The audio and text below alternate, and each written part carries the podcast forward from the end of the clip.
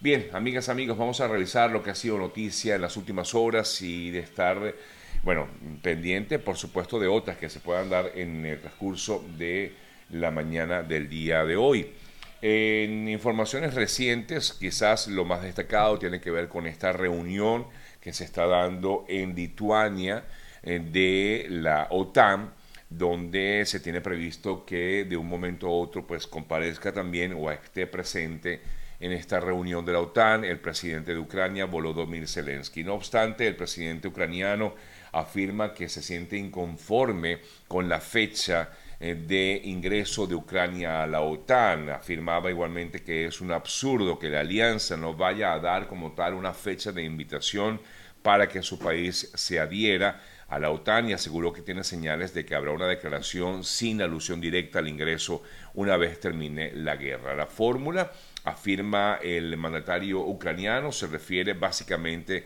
a la invitación y no a la adhesión de Ucrania a la OTAN. El jefe de Estado se quejó también de que la declaración que estarían preparando los líderes de, la OTAN aluda a condiciones para Ucrania, no ya para ser aceptada, sino para ser como tal invitada a adherirse a la organización del Tratado del Atlántico Norte. En esta reunión que se está dando en estos momentos en Lituania. No obstante, la, el grupo o la representación de Estados Unidos afirma que la OTAN sí eh, enviará, una señal positiva sobre esta adhesión de Ucrania a esta importante organización. Me voy a Venezuela para hablarles acerca del tema de las primarias. Ayer finalmente pues se cerró eh, como tal eh, la inscripción de las personas en el registro para poder participar en este proceso electoral del 22 de octubre. El número de personas que lograron registrarse en el exterior es de 217 mil venezolanos. Ante esta cifra, por cierto que para algunos eh, puede ser impactante, tomando en cuenta de que hay más de 6, 7 millones de venezolanos fuera del país, entre otros, eh, quien manifestó eh, algo al respecto fue Diosdado Cabello y dijo, entre otras cosas, que definitivamente esto es una demostración de que no hay fuerza en la oposición. Es parte de lo que decía Diosdado Cabello al ver estas cifras y que daban tristeza, algo así comentaba Cabello. Y de alguna manera pues pudiéramos darle la razón porque es impactante que a pesar del, de que se habló bastante de esto, de que las personas pudieran inscribirse en este proceso electoral desde el exterior, muchos prefirieron no hacerlo y tan solo, repito, 200, el número exacto es de 217 mil venezolanos quienes se habrían inscrito en este proceso de registro electoral o registro en el exterior eh, para eh, las eh, primarias de la oposición del 22 de octubre. En torno al tema de las primarias, ayer vimos también a Luis Serrati, dirigente político, mm, que dice él ser independiente, él afirma ser independiente, que no está ni con un partido ni con otro y que no pertenece al chavismo. Incluso también Diosdado Cabello afirmaba que no era parte del chavismo, que esto era un tema o problema directo de la oposición. Lo cierto es que este señor, Luis Ratti, ayer presentó ante el Tribunal Supremo de Justicia un recurso eh, para impedir la realización como tal de este proceso de primarias del 22 de octubre. Y además dejó ver que básicamente eh, la intención de hacer esto es buscar frenar el avance de la candidatura de María Corina Machado. Eh, dijo, vamos a arreciar esta campaña contra las primarias, fue parte del comentario que hiciera Luis Ratti, vamos a desenmascarar, desenmascarar, dijo, un proceso de corrupción, un proceso de mentiras que solo sirve para el caos de María Machado, porque él afirma que María está llamando la violencia, es lo que dijo Ratti. Eh, y por ello decía que fue la razón por la cual acudió al TSJ para que los magistrados lograron, lograran abrir los ojos antes de que esto pueda ocurrir en el año 2024. Y es que en eh, el Tribunal Supremo desde hace ya varios días se ha hablado o se ha rumorado de que pudiera ya existir una sentencia eh, definitiva. Ojo, esto es solamente una especulación que ha sido, em, digamos, expresada por distintos eh, factores, inclusive la propia oposición, algunos factores de la oposición han manifestado que es factible que el TCJ ya tenga lista una sentencia para impedir la primaria opositora. Entre otras, la candidata por Encuentro Ciudadano del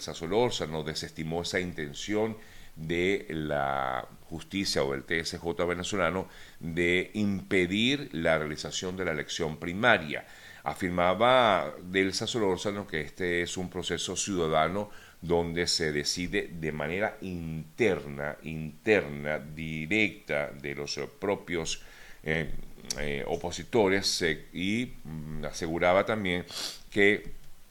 por lo tanto la primaria no puede ser eh, oficializada porque es un proceso interno de la propia oposición y nadie le puede negar a la ciudadanía ese derecho, es lo que manifestaba Delsa Solórzano. Pero, repito, al parecer esto estaría ya listo, ayer lo manifestaba entre otros Vladimir Villegas,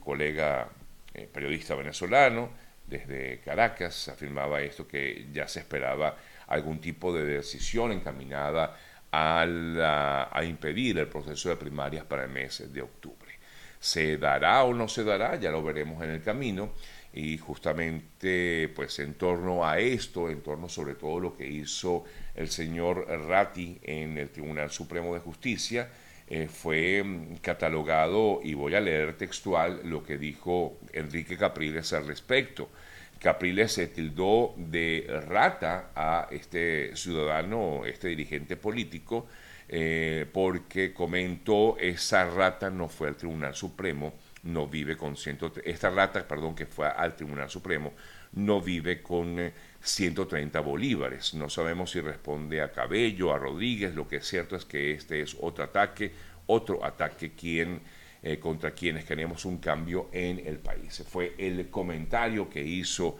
eh, Capriles al respecto. Em, sin embargo, bueno, ya veremos qué ocurre con respecto a esto. Lo cierto es que fue introducido este recurso ante el Tribunal Supremo de Justicia. Mientras tanto, pues se preparan algunos de los candidatos a participar en, una, en un debate que se va a realizar este, mm,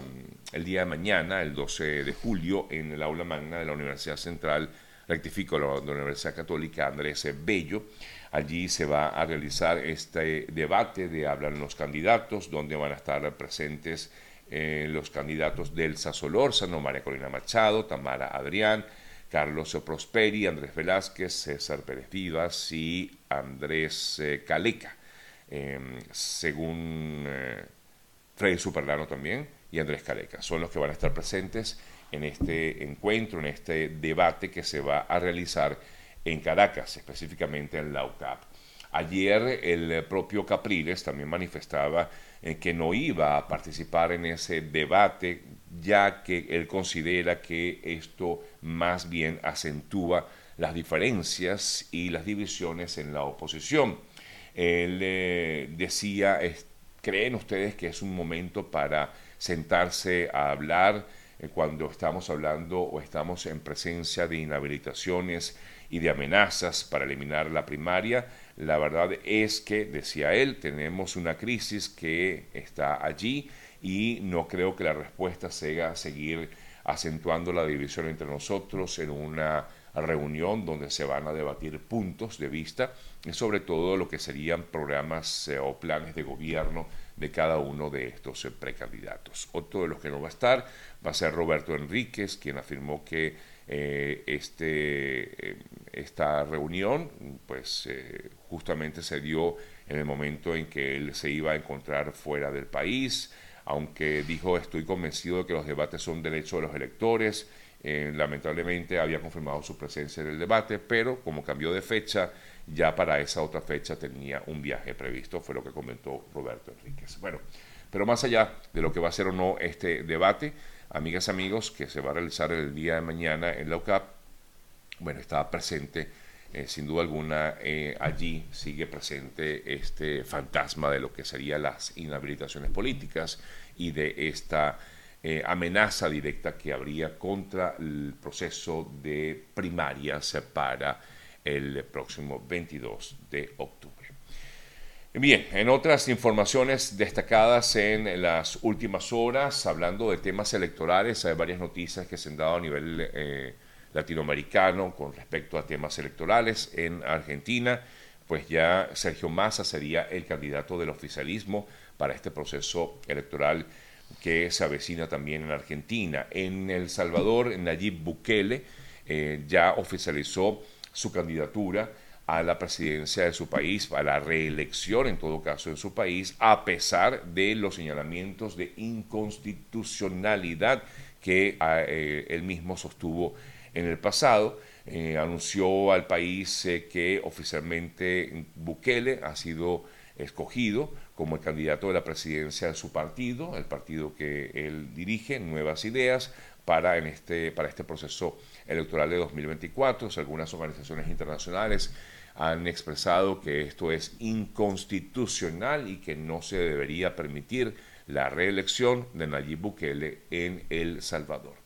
En Guatemala, la Corte Suprema de Justicia dio finalmente vía libre a la oficialización de resultados de los comicios del pasado 25 de junio, luego de declarar sin acción las acciones impuestas, perdón, sin lugar las acciones impuestas por mm, partidos mm, políticos que habían dejado en suspenso el proceso electoral. Sin embargo, en el día de ayer, el Tribunal Supremo de Electoral, eh, perdón, la Corte Suprema de Justicia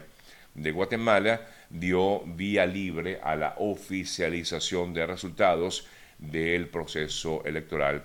eh, que ahora pues vendrá con una segunda vuelta que se realizará el próximo 20 de agosto. En Brasil, el ministro de Justicia de ese país informó que ordenó a la Policía Federal que investigue al hijo de Jair Bolsonaro, al diputado Eduardo Bolsonaro, por una posible apología a la violencia. Eh, determinaron que la Policía Federal debe analizar los discursos hechos eh, por este ciudadano en lo que ha sido considerado como un acto armamentista y que se analicen indicios de delitos eventuales, de delitos eh, notoriamente incitaciones o apología a actos criminales, fue lo que manifestó el ministro de Justicia brasileño en contra, en este caso, del hijo de Jair Bolsonaro, diputado, el diputado eh, Eduardo Bolsonaro. Bien, amigas, amigos, son las 8 con 13 minutos de la mañana. Es un buen momento de recordarles a todos ustedes lo importante que es tener un estatus legal aquí en este país, un estatus migratorio legal en este país. Y por esta razón siempre hacemos la recomendación de contactar a especialistas en el área. En el caso eh, nuestro, por supuesto, siempre recomendamos a la doctora Yesenia Iacona, arroba Yesenia Iacona. Con todo su equipo pueden perfectamente dirigirlos, guiarlos para una decisión eh, realmente importante en sus vidas y por eso siempre lo recomendamos, se encuentre dentro del país o fuera de Estados Unidos, usted puede perfectamente contactar a la doctora Yacona y seguir esos consejos que ella puede darle para ver de qué manera usted tiene un estatus migratorio legal en Estados Unidos. Contáctela a través de la cuenta de Instagram de la doctora que es Yesenia Iacona, arroba Yesenia Iacona, o también lo pueden hacer a través de su número telefónico, contactarla a través de una cita, el 786-366. 2632 786 366 2632.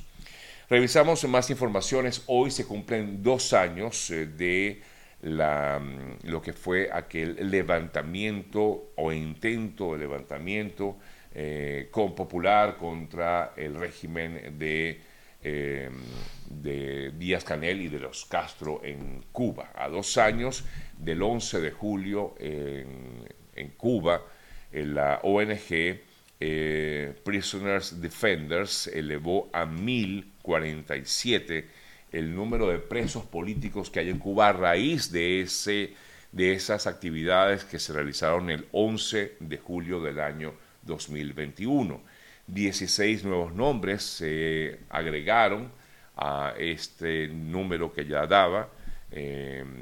bueno, en total, pues serían 1.047 presos políticos por haber participado o tener algún tipo de relación con esas protestas que se dieron aquel 11 de julio del año 2021. De los 1.000 hay 116 mujeres y hay 35 menores de edad. Según el registro que da a conocer esta ONG en Cuba, mm, un total de 660 personas están en la cárcel